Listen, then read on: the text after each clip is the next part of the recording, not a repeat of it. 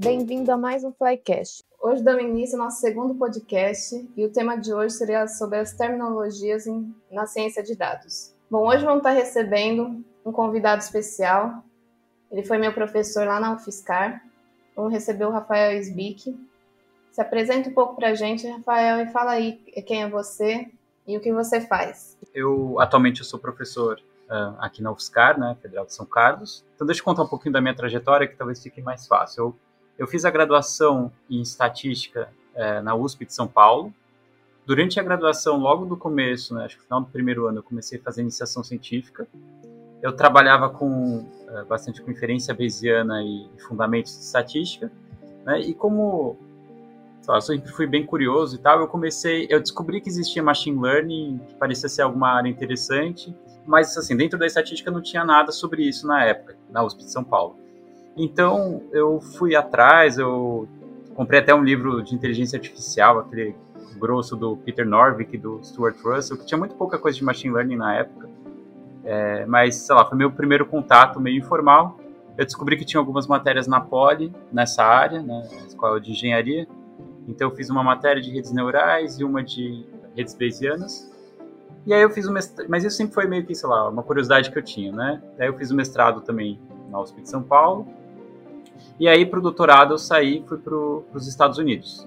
Eu fiz o doutorado na Carnegie Mellon. Quando eu cheguei na Carnegie Mellon, meio que eu, eu, perce... eu levei, sabe, foi um certo susto que eu vi que o estado da estatística era bem diferente do que eu, que eu conhecia na época, aqui no Brasil. É, em particular, existe uma integração muito grande com, com machine learning. Isso eu acho que existe em geral nos departamentos é, de vários locais do mundo, mas na Carnegie Mellon especificamente era muito forte, é, porque lá existe uma política de integração entre departamentos grande. Né? Foi, inclusive, a Carnegie Mellon foi a primeira universidade com um departamento de machine learning, exclusivo de machine learning, e que era um departamento muito, muito integrado à estatística. Vários dos docentes de um departamento também são docentes de outro do outro, né? Então a minha orientadora, por exemplo, era professora dos dois departamentos. Então a gente fazia disciplinas nos dois e era natural fazer essa integração. E daí foi que eu realmente comecei a ter um contato mais sério, nível de pesquisa com, com machine learning.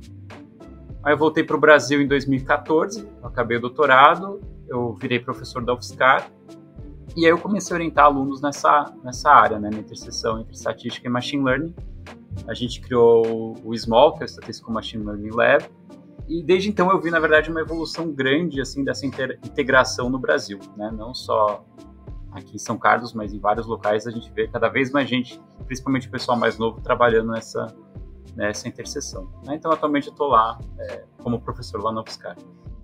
Hoje em dia, existe um grande debate sobre diferença de estatística e ciência de dados, né?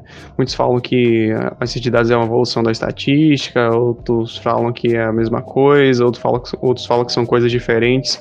Eu queria saber um pouco da sua opinião sobre isso, né? O que, é que você acha, quais são as principais diferenças, se existem, definir, se no seu ponto de vista, o que é estatística e ciência de dados e quais são as principais diferenças entre elas. Então vamos lá. Uh, então vamos começar falando talvez de estatística e daí depois eu vou para a ciência de dados. Uh, o que, que, é estatística? Então, bom, a estatística de todos esses campos, né, ciência de dados, inteligência artificial, mineração de dados, machine learning, é certamente o, a área mais antiga que existe, né? Existe estatística, assim, há muitos, muitos séculos, né? Você talvez consiga imaginar ela como uma área em si, talvez no início do século XVIII, né, começo do século XIX. E a ideia da estatística, em geral, é tentar entender o mundo a partir de observações, né, de dados. Né? Então, ela é uma ferramenta que é essencial para a ciência e a linguagem da ciência. Né? A estatística vai desde sabe, análise de experimento até a análise dos dados e como você explica os dados, etc. Né? Então, é uma área realmente muito antiga. Originalmente, ela é uma área que ela, ela foi criada dentro da matemática, muita gente vê né, como, como uma sub-área da matemática. É, então, existe um certo viés em estatística para a parte mais de da criação de métodos, né? E, e entender as propriedades desse, desses métodos e a teoria, etc. Né? Esse, é o, esse é o viés da estatística. Essas outras áreas que eu mencionei antes, né, tipo machine learning, mineração de dados, big data, é, são áreas que nasceram fora da estatística. Embora elas façam uso da estatística, elas nasceram fora da estatística. com propósitos um pouco diferentes, desenvolvendo ferramentas diferentes, focos diferentes, né? com muita interseção, mas com, mas com uma, lá, uma pegada um pouco diferente. Uh, a ciência de dados, né, a, a, maneira como eu enxergo isso, né, é que a ciência de dados como uma área é, é, é, certamente muito mais recente, começou a se usar esse termo ciência de dados por volta de 2010, né, no, no dia a dia mesmo, ah, sou cientista de dados e tal, e ela meio que captura, na minha perspectiva, a ideia de que a estatística, a estatística não é a única área que lida com dados atualmente. Né? Ao contrário do que acontecia, sei lá, em 1920, que tudo que tinha a ver com dados praticamente você conseguia, você chamava de estatística, agora não. É, existem outros grupos de pesquisa que não estão ligados diretamente à estatística que também desenvolveram métodos para lidar com dados. E ciência de dados meio que abarca tudo né? É, é muita coisa, é extremamente amplo. Estatística é uma parte fundamental de ciência de dados, mas não é tudo de ciência de dados que eu chamaria de estatística. Eu vejo a estatística como uma amplificação, ou a ciência de dados como meio que uma amplificação só de estatística. Então, por exemplo, ferramentas de análise de, de, de, de áudio, de texto, é, problemas de como você armazena dados, etc., você ainda pode chamar de ciência de dados, mas é um pouco mais polêmico, seria estatística também. Só para deixar claro, essas áreas todas que a gente está falando hoje, elas não são áreas assim super bem delimitadas e que tem interseção zero. Ao contrário, os termos são bem amplos, é, eles têm interseção grande e isso que complica ainda mais a coisa, né? Porque não é claro definir onde começa um e acaba o outro. Né? Tem uma integração muito grande. Mas ciência de dados eu vejo assim como, como um, um conjunto de ferramentas que envolvem dados, em particular métodos estatísticos. Ô, Rafael, você acha que o surgimento da ciência de dados foi uma falha da estatística? Ou foi algo natural, assim? Porque tem um artigo lá do Brain, né? De Coulteris. Ele fala que a ciência de dados surgiu quando a estatística falhou em se mostrar, né? Como importante para resolver problemas atuais. É, é, essa é uma perspectiva interessante. E assim, na verdade, existe um artigo ainda anterior do John Tukey, né, que foi um estatístico americano, é um artigo de 62 é, que se chama alguma coisa, é, se não me engano, é The Future of Data Analysis, né, o futuro da, da, análise de dados.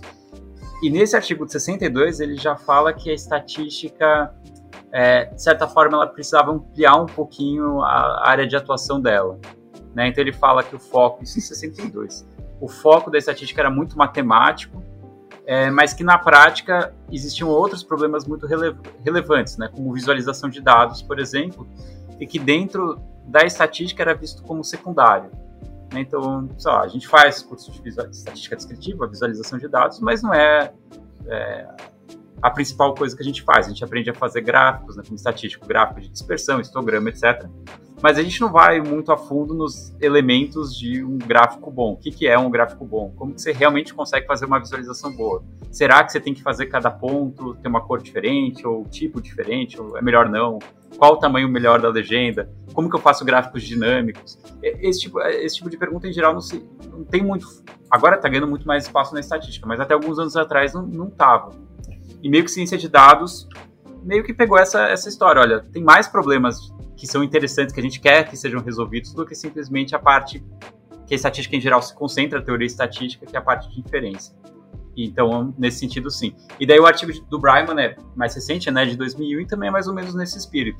O, o Bryman estava um pouquinho mais focado em estatística versus machine learning. Né? Então, a cultura da estatística de como se resolve um problema de dados versus a cultura de machine learning. E o que o Bryman falava também em 2001 era a gente precisa aproveitar e integrar as coisas ao invés de se considerar como inimigos, assim, né? Então, em certo sentido, o ter, a existência do termo ciência de dados mostra uma certa falha da estatística. Eu queria saber de você, assim, mais ou menos, o, qual é o calcanhar de Aquiles que hoje em dia acontece que, que distancia um estatístico é, graduado em estatística de ser cientista de dados? Eu acho que, em geral, o que falta na formação de um estatístico para ele se sentir mais confortável em se chamar cientista de dados talvez seja uma base de computação um pouco mais forte. Então, eu acho que a área de ciência de dados é um pouco mais fácil da gente explicar o que, que ela é. E daí tem a segunda pergunta é, mas quem que é o cientista de dados? Eu acho que essa pergunta é, é muito difícil de responder porque não tem ninguém que vai saber todas as ferramentas possíveis de ciência de dados. Como é, a ciência de dados é muito ampla, assim, você não, não tem como saber tudo, você não tem, é, é, impossível, é extremamente amplo. Você não tem como saber tudo em profundidade, né? Então, naturalmente, você vai se focar mais em algumas coisas, mas é, vão existir outras por aí. Então, quer dizer, você pode imaginar até é, ferramentas de otimização como sendo parte de ciência de dados. Né? E ferramentas de otimização precisam de uma outra matemática, modelagem por equações diferenciais e por aí vai. Então, ciência de dados é extremamente amplo. Então, os, o que, que falta para um estatístico ser considerado cientista de dados? Eu acho que é pouca coisa, né? Eu acho que é talvez uma cultura um pouco mais de programação e de, de pensar em termos de produtos, talvez, ao invés... A gente, não sei, na estatística em geral, a gente está acostumado com um papel um pouco mais offline, digamos. Você recebe os dados, você faz análise, você faz um relatório e, e pronto. E ciência de dados é uma coisa um pouco, eu imagino como uma coisa um pouco mais interativa em que você você vai levar o seu produto até o final. Quer dizer, você vai, por exemplo, fazer um relatório dinâmico que a pessoa pode interagir com ele, um dashboard, alguma coisa do tipo. Você vai colocar a coisa em produção. E eu acho que para isso falta um pouco de base de computação, né? Para você se considerar um cientista de dados um pouco mais, lá, com um pouco mais de propriedade. Né? Por outro lado, eu acho que ciência de dados é intrinsecamente um trabalho de equipe. Eu não acho que, em geral, assim, trabalhos grandes eles precisam ser feitos por pessoas que todos são cientistas de dados, em um certo sentido, mas com ênfases diferentes. Né? Gente mais com computação, mais com matemática, mais e por aí vai. Né? Físicos, engenheiros, né, etc. É legal você falar isso, que lá na nossa página a gente sempre, quando o pessoal pergunta como começar, eu sempre falo, estabeleça um objetivo no que você quer trabalhar e comece por aí, né? Exato. Porque você não consegue fazer tudo, você não vai, se você quer trabalhar com processamento de texto, você vai focar nisso se é uma parte de imagem, é, é, outras técnicas, né? Então é bem legal você ter falado isso, que é o que a gente comenta lá, né? Sempre dá conselho pessoal. É, exatamente. É, eu acho que é legal, assim, ter uma, uma base boa, no sentido de saber matemática e computação a ponto de entender o mínimo, pelo menos, para você conseguir é, ap aprender o resto. Ter uma noção geral do todo, mas você realmente precisa se especializar em algumas coisas espe bem específicas, senão não não tem como, assim, não tem jeito. Tá, legal.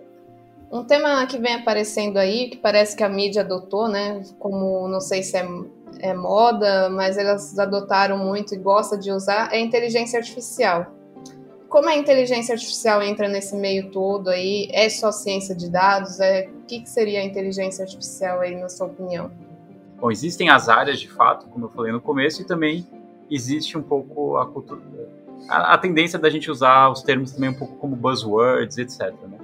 Eu acho que inteligência artificial como área, ela também é relativamente antiga, ela nasceu na década de 50, né? e a ideia de inteligência artificial, pelo menos no começo, era você criar um agente inteligente, né? Uh, no sentido de você pode imaginar como sendo um robô, né? não necessariamente um robô fisicamente, mas no sentido como se fosse um robô. Né? Então, um objeto que consegue entender o ambiente e tomar ações de forma a aumentar a chance de conseguir o objeto, o objetivo que ele tem. Né? Então, ela é, é bem focada assim em algo um pouco mais computacional. Mas a inteligência artificial como área, embora exista essa parte que use dados, na verdade eu acho que a parte de inteligência artificial que usa dados é exatamente machine learning, pelo menos originalmente, né? Começou com redes neurais e foi evoluindo a partir daí. Existe uma parte grande de inteligência artificial que não tem a ver com dados. O, por exemplo, expert systems que usam uh, diretamente informação. A ideia é você usar diretamente o conhecimento de alguém da área para você tomar a decisão de como o seu computador deve agir. Então você faz um código no computador que, ó, você você quer detectar se uma pessoa tem coronavírus ou não, automaticamente. Então você vai no computador e faz um programa e como que isso aí vai funcionar é o, é o médico que falou. O médico vai falar alguma coisa do tipo, olha, se ele tem é, tal e tal sintoma, você vai fazer isso, se não vai fazer isso, etc. É, de fato, de alguma maneira, o expert falando ali o que, que tem que ser feito. Então, uma parte da inteligência artificial é isso. E existe a outra parte, que é, o, que é machine learning, que a ideia é você usar os dados para aprender essa estrutura, digamos, automaticamente. Isso originalmente. Com o tempo, esses termos foram, foram evoluindo. Né? Machine learning uh, meio que se descolou de inteligência artificial, se percebeu que tinha muito mais aplicação para machine learning do que essa especificamente, que é o objetivo original de inteligência artificial. É, e mesmo inteligência artificial começou a ser usado num contexto, um sentido um pouco mais amplo, né? De, de eu vou criar uma inteligência artificial ou alguma coisa assim, pensando talvez em resolver um problema automaticamente, né? semi-automaticamente. Então, quando eu fui ver inteligência artificial, eu vi mais de sete sub-áreas, né? O pessoal fala de robótica, visão computacional, machine learning, redes neurais, processamento natural de linguagem. Só que foi o que você falou, né? A parte de processamento de linguagem natural, visão computacional, tudo isso envolve machine learning, né? Para você dar uma visão da máquina, né? Ela precisa de um algoritmo por trás de machine learning. Eu acho que é, é, aí que entra a confusão, né, da parte o que, que é inteligência artificial e o que, que é essas sub-áreas, ou se existe essas sub-áreas ou o pessoal só fala sobre elas. Tipo, é, é, inventou, né? É, é assim, é que as pessoas que trabalham com inteligência artificial, em geral, elas trabalham em uma ou mais dessas sub-áreas, né?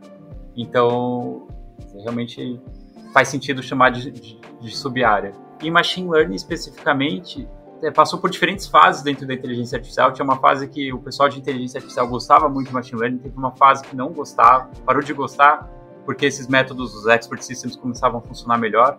E depois, com a invenção de novos métodos uh, de machine learning, também com os computadores com maior poder de processamento e tal, eles meio que voltaram à tona, né? Então, eu acho que foi na década de 90, mais ou menos, que machine learning começou a ser considerada uma área própria, porque cresceu muito dentro da inteligência artificial e, e muita gente entende muito de machine learning e não entende do resto de inteligência artificial. Né? Por mais que as ferramentas tenham sido criadas em machine learning para resolver problemas originalmente de inteligência artificial, se percebeu que as mesmas técnicas podiam ser usadas para muitos outros problemas. Aliás, é até curioso porque machine learning, claro, né, usou, muito, usou muitos elementos da estatística então regressão logística, etc., não foi criada por machine learning, foi criada por estatísticos muitas décadas antes. Mas ao mesmo tempo que ela usou uh, ferramentas, usa ferramentas de outras áreas, ela também cria suas próprias e tem sua perspectiva de como enxergar essas ferramentas. Agora não mais, né? Mas antigamente muitos estatísticos não gostavam de machine learning porque viam como ah, eles estão só reinventando a roda, a gente já fez tudo isso e tudo mais, mas não, é, são perspectivas diferentes de como de como resolver problemas parecidos. Né? Você falou de machine learning, mas o que seria machine learning na sua visão aí? Explica um pouquinho melhor para gente. Bom, é, então machine learning, a ideia então, de inteligência artificial é como você fazer um, ser inteligente, digamos, e a ideia de machine learning originalmente é como você faz, é, como você aprende, né, mas de maneira automática, ou seja, a partir de dados. Essa ideia de automática, sem interferência de humano, uh, com o tempo foi, foi diminuindo. Né? Hoje em dia você tem um balanço entre as duas coisas. Né? Mas originalmente era isso, a ideia de você aprender automaticamente a partir de dados. E só para dar um exemplo um pouco mais concreto, né, focar em aprendizado supervisionado. Então a ideia de aprendizado supervisionado é você resolver problemas de predição. Por exemplo, chega um e-mail na sua caixa de entrada. Você quer que o Gmail automaticamente classifique esse e-mail como sendo spam ou não spam. Né? Essa é uma tarefa clássica assim, de, de machine learning. Como que você resolve esse problema de predição? Né? E, e, a maneira como se faz isso dentro de machine learning, então você poderia imaginar uma maneira de fazer isso é sem usar dados nenhum. Simplesmente eu falo, olha, eu sei que em geral spam tem, sei lá, se, se tiver a palavra Viagra, é spam. Então, você faz uma regrinha, ó, se tiver Viagra, vai para a caixa spam. Se tiver não sei o que, não vai. Né? Você pode criar essas regrinhas. A ideia de machine learning, machine learning não, a ideia é você olhar para vários e-mails que você sabe se são spams ou não, e a partir daí aprender uma regra, uh, tem um algoritmo que aprende uma regra automaticamente. Né? Então você coloca os dados para o seu algoritmo, o seu algoritmo vai falar é, essa é a regra que você vai usar para classificar se um e-mail é spam ou não. Mesma história do, do, do, meu exemplo do coronavírus. Então, ao invés de você pedir para um médico falar que pacientes que eu devo classificar como tendo coronavírus, você vai pegar vários pacientes, alguns você sabe já que tem coronavírus, outros você sabe que não tem, e a partir daí aprender uma regra para distinguir um de outro. Né? Então esse é o, o, objetivo fundamental de machine learning. Uma forma de resolver esse problema é usando alguns métodos que foram desenvolvidos em estatística, como regressão logística. Mas ela não é a única forma. E, e nem é o foco original de regressão logística. Dizer, o foco que se dá para estatística desse método específico não é o foco de machine learning, que é predição. É, eu fiquei observando você falando agora sobre essa questão da estatística ter desenvolvido há muitos anos já o modelo logístico, por exemplo, e hoje incorporado nos modelos de machine learning. Eu fico um pouco assim é, inseguro, talvez, com relação a, a onde a estatística efetivamente tem entrado no machine learning, porque eu vejo cada vez mais a galera de computação aplicando vários e vários métodos sem necessariamente estar tão por dentro do, da parte estatística. É realmente necessário você saber um nível bom de estatística, o quanto de estatística tem que ser, quanto de estatística entra na, na ciência de dados? Então, é, é assim, é, qualquer coisa que você saiba vai, vai, vai ser útil para te dar alguma perspectiva sobre como você resolve um problema. E dependendo da sua formação, você vai ter diferentes conhecimentos e com esses diferentes conhecimentos você vai agir de uma maneira talvez diferente ou vai ter uma perspectiva diferente para o seu problema. Então, deixa eu dar alguns exemplos, é, perspectivas estatísticas que são muito úteis dentro de ciência de dados ou dentro de machine learning. É, por conta da formação mais matemática, os estatísticos eles, eles têm uma visão muito boa de quais são as suposições que um método faz para ele ser razoável, né, para ele ter um resultado razoável. Ou, ou uh, questões, então, por exemplo, bom, se você tiver um conjunto de dados que é uma série temporal e você não, não levar em conta essa estrutura temporal, provavelmente, ou possivelmente, os métodos que você vai usar não vão ter os melhores resultados possíveis. Né. É, outro exemplo, né, acontece muito e eu vejo muito isso na prática, assim, muitas vezes viés de seleção. É algo que a gente está muito acostumado a pensar em estatística. Né? Como, é, a, tá, eu tenho uma amostra, mas da onde veio essa minha amostra? Será que essa amostra tem as características que a população que eu tenho, para qual eu tenho interesse é, tem? Por exemplo, nesse, vamos voltar para o pro, pro problema dos spams. Eu tenho uma, eu tenho ali e-mails que foram rotulados como spam ou não spam, né? Em geral, em machine learning, você começa assumindo que você tem um conjunto de dados e pronto. E a suposição que se faz tecnicamente é que esses, bom, é que esses dados têm a mesma estrutura dos e-mails que vão ser produzidos no futuro que você vai classificar. Né? Tecnicamente, se assume ID, que os dados são ID, independente de identificamente distribuídos é o que vai vir no futuro. Mas isso nem sempre acontece. Esse, nesse exemplo de spams em particular, uh, vamos dizer que você criou ali um classificador de spams, o Gmail é um classificador de spams uh, dali a um ou dois dias, o pessoal que produz spams vai testar o classificador de spams do Gmail e vai tentar achar um jeito de driblar esse classificador. Então, bom, eu estou vendo que se eu coloco a palavra Viagra, ele classifica e-mail como spam, eu não vou mais usar essa palavra, vou usar uma outra coisa. Ah, se eu coloco muita exclamação, ele está mandando para o spam. Então ele vai mudar é, a maneira como ele produz spams. Então, os dados que você tem interesse de fato em fazer classificação, que são os dados que você está observando hoje, os e-mails que estão chegando hoje na sua caixa de entrada, eles têm características muito diferentes do que os e-mails que estavam é, você tinha rotulados ali para você criar o seu método, né, criar seu classificador de spams. Se você não levar isso em conta, você vai estar tá resolvendo o problema errado. Você vai classificar bem spams, mas os spams do, do banco de dados que você observou, e não do que vai vir no futuro. E, e estatísticos, uh, nesse exemplo, claro, existe, existe muita gente de machine learning que sabe disso, entende, existe uma área de machine learning para resolver isso. É, mas é muito comum você encontrar gente que não percebe muito isso. Né? E eu, eu trabalhei um problema, eu trabalho já há um tempo em um problema de astronomia especificamente, que é você classificar o quão longe uma galáxia está da Terra, olhando só para a imagem dela. Você tem uma imagem de uma galáxia você quer classificar, você quer dizer, você quer estimar o quão longe ela está. E esse, essa área, é, é, existem os métodos mais de astronomia e existem os métodos de machine learning. E você, quer dizer, você olha os métodos de machine learning, eles ignoram completamente que nesse problema, quase sempre, eles ignoram completamente que nesse problema existe um viés de seleção fortíssimo. Porque o que acontece é, para você criar um banco de dados em que você tem imagens e você sabe as distâncias, que é o banco de dados que você precisa para criar um, um uma função de predição né, para novas amostras, para criar um classificador, algo assim. Esse banco de dados tem o seguinte viés: é muito mais fácil, eu não vou entrar nos detalhes da astronomia em si, mas é muito mais fácil você conseguir o rótulo real, né, então a distância real de uma galáxia que está próximo de nós, do que de uma galáxia que está mais distante. na verdade, uma galáxia que brilha mais é mais fácil de você é, medir de fato essa distância do que uma galáxia que brilha pouco. Então, quando você olha as galáxias que você tem no seu banco de dados, que é coletado aí por um telescópio, elas são, elas têm muito mais galáxias que brilham muito do que na realidade. Então, se você cria um classificador e você imagina que o seu banco de dados é como você vai observar as galáxias na natureza, naturalmente, né? Isso não vai dar certo. Vai parecer que você tem um ótimo classificador, quando chega nos dados reais você não vai ter. E você não vai saber que você não tem. Isso que é o pior. Então, você, é, então a gente, é, então voltando é, na estatística, acho que a gente tem um olho bom para essa história de suposições. E ele aparece porque a gente tem essa formação um pouco mais matemática, a gente entende bem o que a gente está fazendo. Isso não quer dizer que, gente, é, que o pessoal que tem essa pegada um pouco mais computacional não tenha ferramentas que a gente não tem. É, ao contrário, é, eles têm perspectivas muito diferentes. Por exemplo, em estatística, a gente tem mais dificuldade de pensar em uma vez que eu bom, que tipo de modelo que eu posso fazer para que vai conseguir ser colocado eh, em prática depois.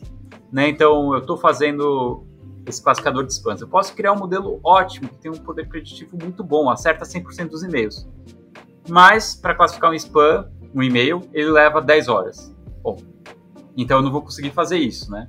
Ou então ele até classifica o e-mail rápido, mas por, por, conta do problema que eu falei antes, você tem que retreinar seu classificador de tempos em tempos. Tem que retreinar ele rápido porque os e-mails vão mudando. É... Será que eu consigo fazer isso ou não? Como eu consigo para fazer isso? Isso, em geral, o pessoal da, que vem da, da, computação tem um olhar muito melhor que a gente. E é por isso que eu acho que é, é para fazer bem ciência de dados, é, você precisa de uma equipe é, multidisciplinar. É, você falou do viés, eu não sei se você viu sobre a polêmica né, do reconhecimento facial, que até a Microsoft falou que agora não trabalha mais com reconhecimento facial exatamente por causa desse viés que tem, né, esse preconceito dos algoritmos que eles chamaram, que não é o, precon... não é o algoritmo em si, né? São os dados que são viesados, vamos dizer assim, né? É, essa é uma polêmica complicada, porque o algoritmo aprendeu o que está nos dados. Né? Mas, por outro lado, a gente também quer que esses preconceitos não sejam passados. Então, a pergunta é: como é que eu faço para preconceitos não serem passados para o algoritmo? Se é que, considerando que eles estão nos dados. Eu não sei como resolver isso, mas é um, é um problema de pesquisa. Tem muita gente tentando resolver esse tipo de problema agora. Eu não faço ideia de é. como fazer. É, então, a gente estava até discutindo esse tempo atrás, porque aqui em Salvador eles usam na, no carnaval, né? E lá a, mulher, a gente fez até, eu conversei com a policial que estava controlando a máquina lá de reconhecimento facial e ela falou para mim que 90% ali era falso positivo, né? Uhum. É, e daí você pensa por quê, né? O, a máquina veio da China, eu não sei se está sendo treinada com pessoas aqui do Brasil, né? Se foi provavelmente agora sim, né? Estão treinando com dados aqui do Brasil. A população aqui de Salvador é 90% é negra, e essas máquinas têm esse problema em reconhecer pessoas negras, né? Aí você fica com esse negócio, vale a pena? Mas eles conseguiram nessa daí, aqui em Salvador, o ano passado, prender um cara aí que estava procurado fazia anos.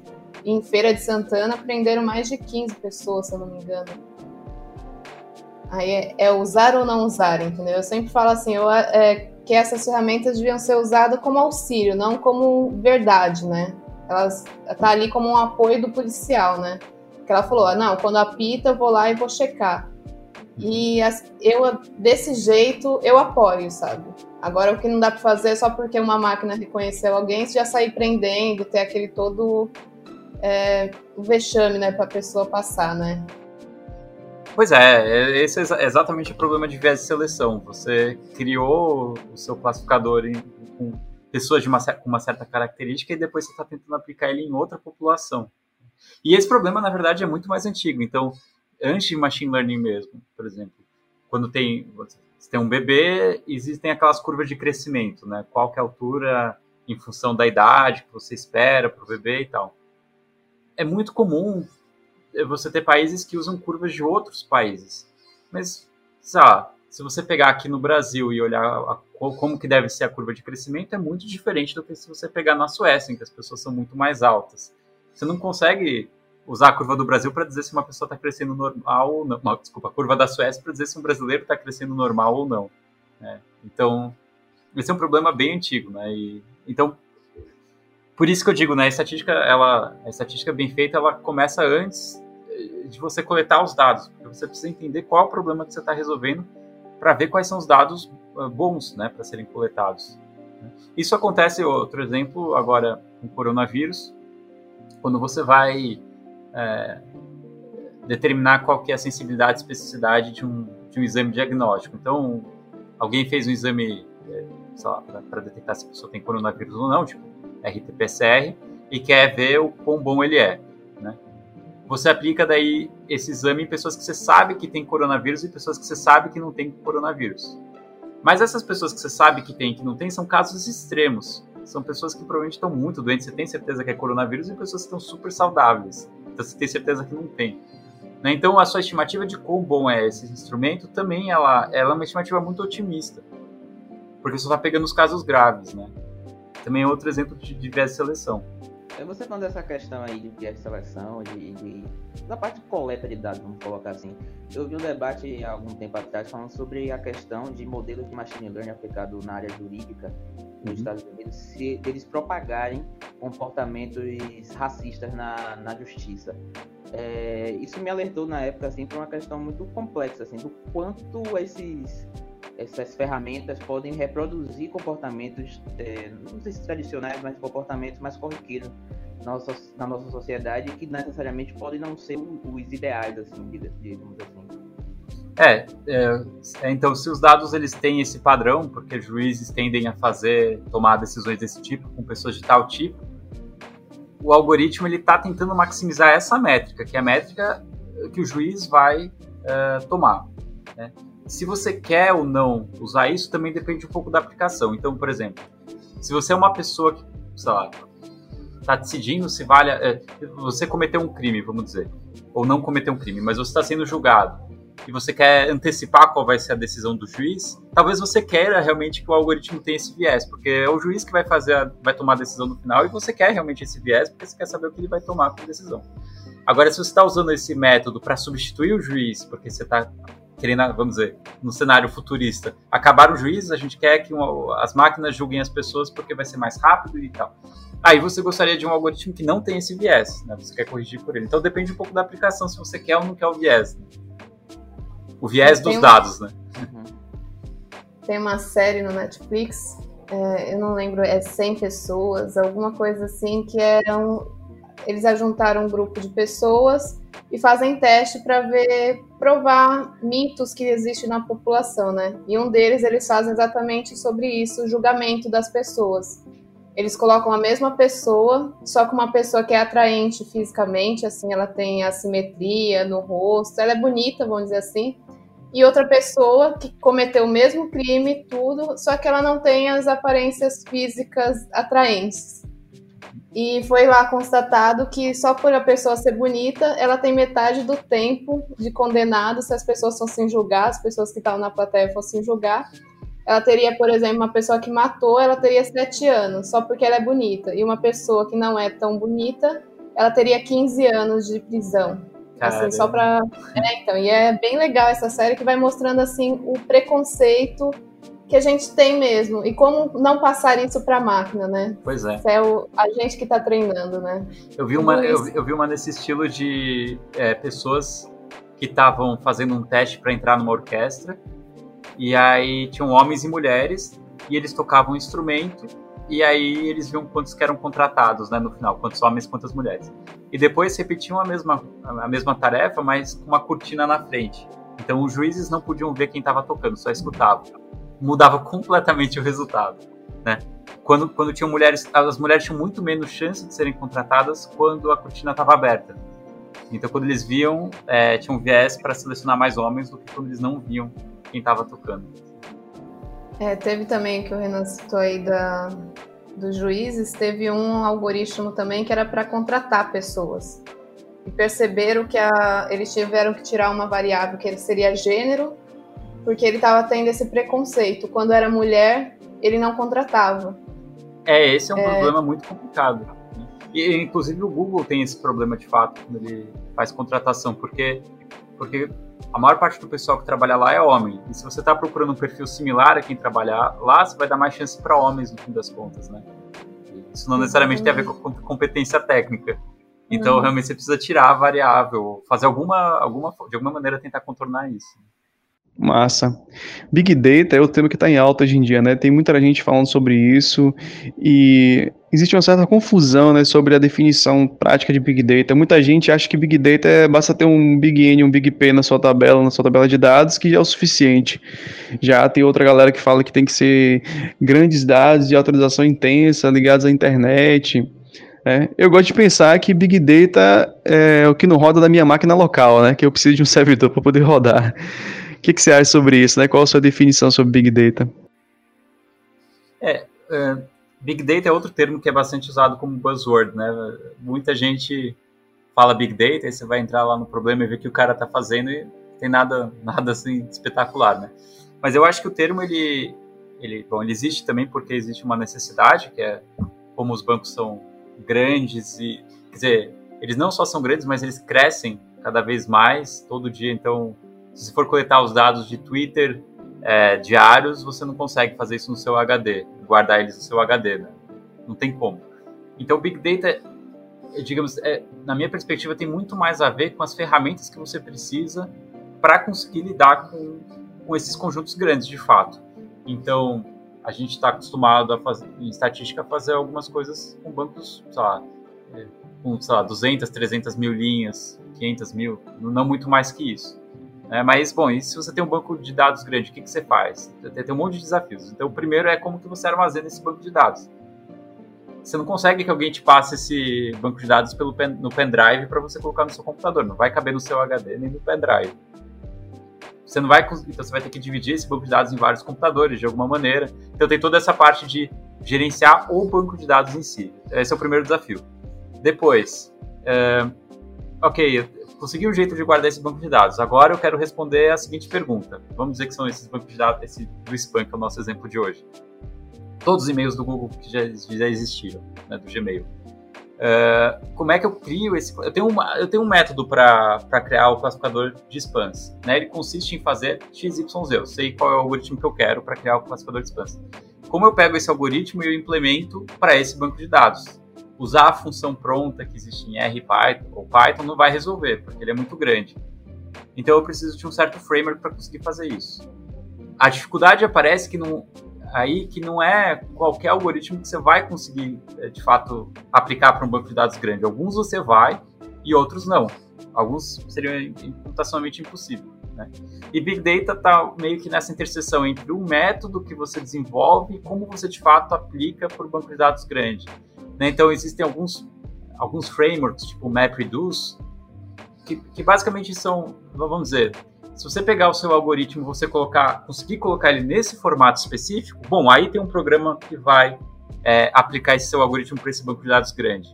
Né? Então, muito de Big Data é desenvolver esses programas que fazem essa, esse link entre o algoritmo e o banco de dados grande. Né? Então, você tenta desenvolver uma metodologia genérica em um certo sentido, né? Então, pessoas diferentes vão ter algoritmos diferentes. É, e que consiga pelo menos pegar alguns algoritmos, alguns algoritmos sejam colocados nessa, consigam ser colocados nessa metodologia para você aplicar ele para um banco de dados grande. Né? Então, Big Data, é, para mim, é muito, pelo menos para mim, é como você consegue fazer um método que você desenvolveu para um banco de dados pequeno funcionar em um banco de dados grande. Então, eu posso dizer que se não roda no meu computador, é Big Data. É, é, é, muita gente acho que define dessa forma, uma, uma variação do que você está falando, né? Se não cabe no meu computador é Big Data mesmo, alguma coisa do tipo, né? É claro que tem coisas intermediárias, né? Do, sei lá, pode caber no meu computador, mas não na memória RAM. Ou, e aí, o que que é, né? Sei lá. É. É, eu sempre uso esse exemplo também para exemplificar quando eu dou aula exatamente isso, né? Se você está usando os métodos tradicionais, está na sua máquina sem pensar direito, assim, só vai rodando os, os algoritmos, sem precisar mudar nada, você não está ainda no Big Data. É, exatamente. É.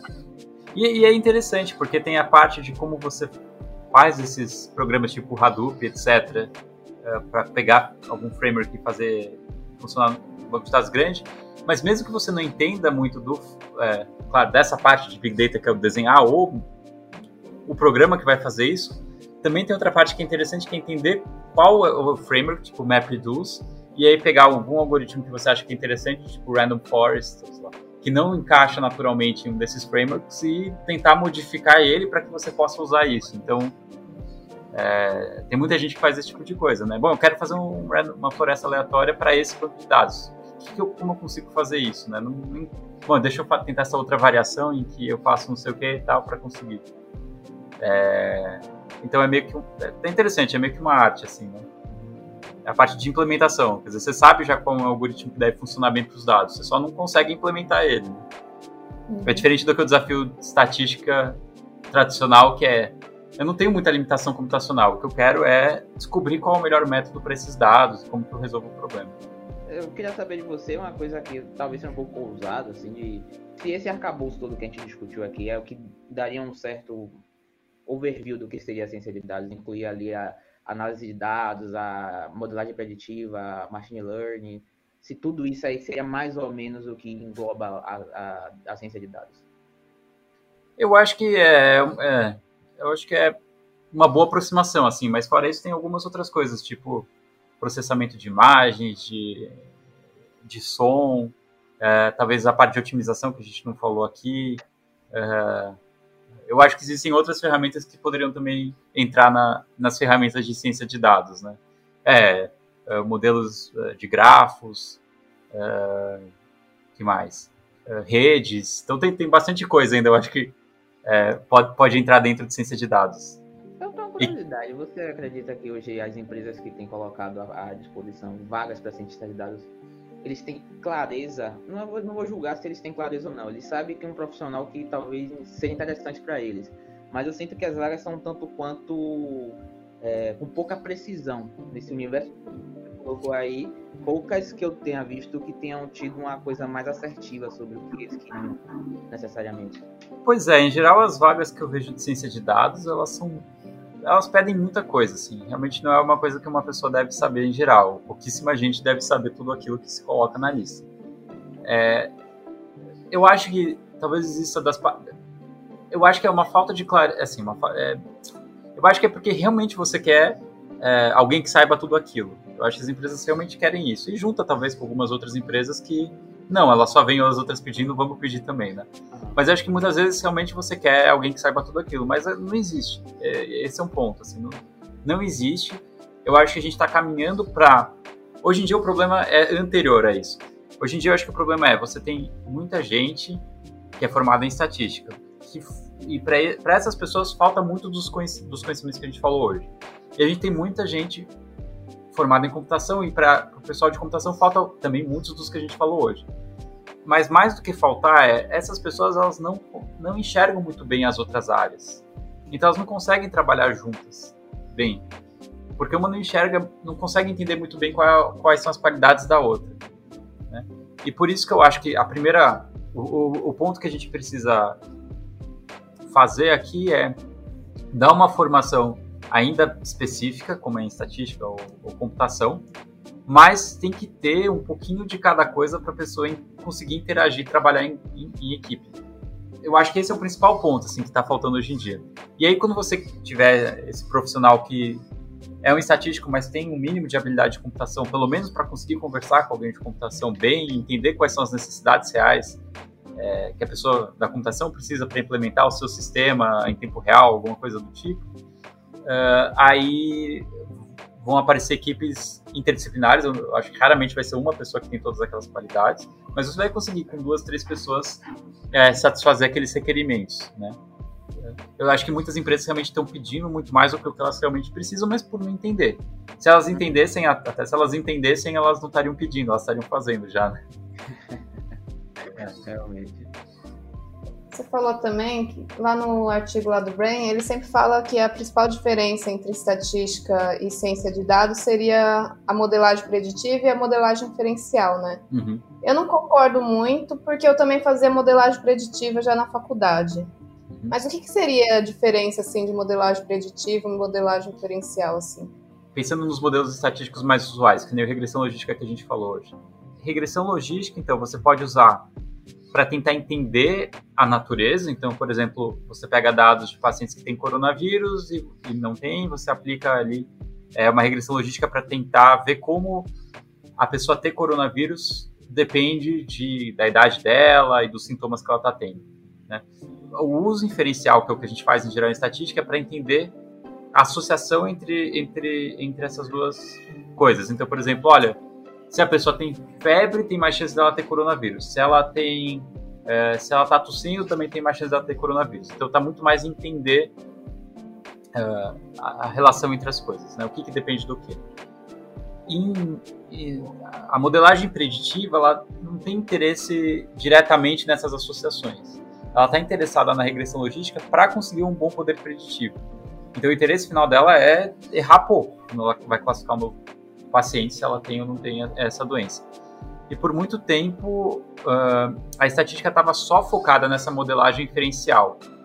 Então o foco realmente era você ter um bom classificador. É, desculpa, era, o foco era você ter uma interpretação boa. Então para a interpretação ser válida, você precisa que o modelo seja razoável. Então a, a boa parte da estatística é focada em ver se aquele modelo é razoável para esses dados, no sentido de será que os dados realmente vêm dessa distribuição de probabilidades, uma coisa assim. Enquanto que para uh, modelagem preditiva, o algoritmo em si, ele muitas vezes é visto como um black box, uma caixa preta. Não importa qual é a relação que ele está colocando funcional, é linear, é logística tal. O que importa é que ele está acertando 99% dos casos. Se ele está acertando 99% dos casos, eu estou feliz, independente de se o modelo está certo ou está errado. Então, é, é, essa é a, é, esse é o foco original da cultura de machine learning que não, não existia na estatística. Né? Você pegou, acho que, uma fase meio de transição em que a coisa já estava ficando um pouco mais. A estatística já estava incorporando esses elementos, né? Mas quando, quando eu fiz graduação, assim, certamente não tinha nada, nada disso. Assim, era realmente o foco era na interpretação. E daí se falava, ó, dá para usar isso para fazer predição, mas não era, não se fazia de fato, tal, né? não se comparava diferentes classificadores. Né? E o problema, é, o problema, assim, do ponto de vista estatístico tradicional, de métodos exclusivamente preditivos, é que existem métodos preditivos que não tem um modelo probabilístico por trás. Ou até tem, mas demorou-se muito para descobrir. Então, por exemplo, o SVM, Support Vector Machines, na formulação original é algo exclusivamente geométrico. Como que eu vou fazer a classificação? Bom, você traça um plano que melhor divide os dados, não tem um modelo de probabilidade por trás. Então não se encaixava bem né, com, com o pensamento matemático que os estatísticos tinham. Então, então demorou um pouco para ser absorvido. É, eu lembro que eu até fiquei na dúvida quando começou a surgir machine learning, porque eu sempre, na faculdade, a gente já fazia o rodout, né? Separar em teste, treinamento, para ver quando, como estava performando o modelo em dados desconhecidos, né? É. Então, para mim, não mudava muito, uhum. porque a, a, gente sempre tinha essa parte inferencial que você falou de interpretar o modelo, mas também tinha essa parte preditiva para terminar, né? É. é, a ideia de, de validação cruzada é estatística. E é bem antiga, inclusive eu chuto que é da, da década de 50 até. É, mas ela sempre foi um pouco menosprezada em estatística. Ela, ela, é central em machine learning. Assim, quando você faz um curso de machine learning, é a primeira coisa que você aprende, ela realmente é central. E em estatística, por muito tempo, ela era, era realmente secundária, né? Então você aprende análise discriminante, aprende regressão logística, etc. Mas sempre é uma coisa um pouquinho que fica um pouquinho meio, ah, bom, é, é, é isso, e são modelos sempre generativos, né? No, em geral, em estatística não se aprendia os modelos tipo, ah, redes neurais, é, que não tem um modelo probabilístico por trás muito claro, né?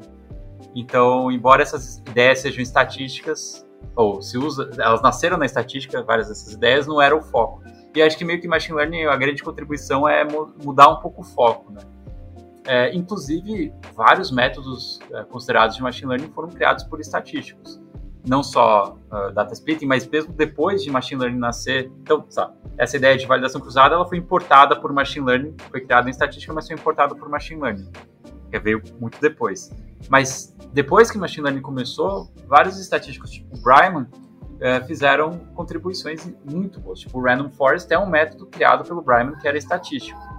Embora é, o Bryman ele mesmo fala, quando ele criou a ideia de árvores e tudo mais, é, ele foi assim quase que expurgado da comunidade estatística porque não tinha um modelo probabilístico claro por trás, né? E tem até um vídeo dele no YouTube explicando como que ele teve a ideia para fazer essa história de árvores e tal, foi de uma consultoria que ele deu.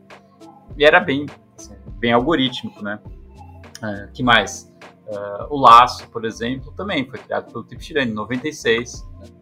E por aí vai. Então, quer dizer, então os estatísticos eles têm, um, eles têm um papel importante no desenvolvimento de métodos de machine learning também. É, teve uma frase que apareceu lá nas stories, foi exatamente isso que você falou, né? O, a pessoa colocou tudo que ciência de dados faz parece que matemática e estatística já fazia. Mas é. assim, o povo esquece essa parte de processamento de linguagem natural, que é, de imagem, que foi uma evolução desse, dessa última década, né? Toda essa parte aí, né? Pois é, pois é. E, e mesmo outros métodos baseados em kernel e tudo mais, que é, até um tempo atrás tinha um poder preditivo muito, muito grande, ou mesmo deep learning agora e tal, são muito mais algorítmicos, né? Deep learning até hoje tem muito pouca teoria, né? Agora está começando a aparecer um pouco mais mas tem muito pouca, muito pouco embasamento teórico, né, de porque e, e aparentemente, uh, uh, bom, certamente resolve muito bem muitos problemas, mas, mas do ponto de vista teórico você não consegue explicar muito bem por, por que isso acontece, né, e, e pelo menos o, o, pessoal mais acadêmico de estatística, ele tá, em geral está muito preso a ter uma explicação de por que, que o método funciona, uma explicação teórica, matemática, né, de por que ele funciona. É, enquanto que em machine learning a coisa é um pouco mais engenharia, assim, de tá funcionando, vamos lá, beleza, né? E as duas coisas têm vantagens e desvantagens. É, legal. Eu acho que a gente conseguiu abordar bastante. Eu só queria encerrar aí fazendo uma pergunta para você. Com todo o seu conhecimento, você foi para os Estados Unidos, você viu que era bem diferente a pesquisa lá do Brasil. Por que você resolveu virar pesquisador? Pesquisador? Ah, é, bom, você não é foi assim, pro né? mercado de trabalho? assim, foi, foi, foi, foi bem natural para mim, né? Então, é, como eu falei, no começo eu já, da graduação, comecei fazer iniciação científica e sempre me motivou muito, assim, é, tentar resolver problemas que não eram muito... Não era claro como você deveria resolver. Né? Então, diferente de um exercício que tem um enunciado, é tudo dado, você sabe exatamente o que você quer e você já aprendeu como uma coisa se relaciona com outra, e um problema de pesquisa não. Na verdade, boa parte do problema de pesquisa é como você formula bem esse problema para você conseguir resolver ele. É, é, muito aberto. Isso sempre eu achei muito legal, né? Então, é, eu fiz as iniciações que me levou para o mestrado, que me levou para o doutorado. Então foi, foi natural, né? E eu gosto muito do trabalho acadêmico porque é, cada, cada hora é diferente, né? Então agora eu estou falando com você, depois eu vou eu tenho um, uma reunião com um aluno de doutorado, né? depois eu tenho que gravar as minhas aulas. Então, cada, cada hora é diferente. Então, às vezes você está fazendo pesquisa, às vezes você está em reunião para orientar alguém, você está trabalhando com alguém nos Estados Unidos, depois com alguém em outro país, né? Você, às vezes, dá consultoria. Então, é, não tem é, não é nada monótono, assim, né? A coisa é muito dinâmica e você está sempre aprendendo e você tem muita liberdade. Então, se amanhã eu quiser falar, chega de machine learning, de estatística, agora eu quero, não sei, fazer essa outra coisa daqui, eu, eu posso, eu, eu posso ir lá e vou estudar aquela área e vou fazer pesquisa naquela área, né? Nada, nada me impede de fazer isso. Então, isso me motiva muito. Então, realmente, eu gosto muito do trabalho acadêmico. então, foi por isso que eu decidi, no fim das contas. Bom, legal. Eu queria te agradecer aí por ter aceito o convite aí. Eu é... que agradeço, foi um prazer. Foi muito bom a conversa, a gente aprendeu bastante aí. Legal. E, e fica o convite aí, se você quiser fazer uma live lá com a gente, tá aberta as portas sempre aí para você. Vamos sim. Beleza, então.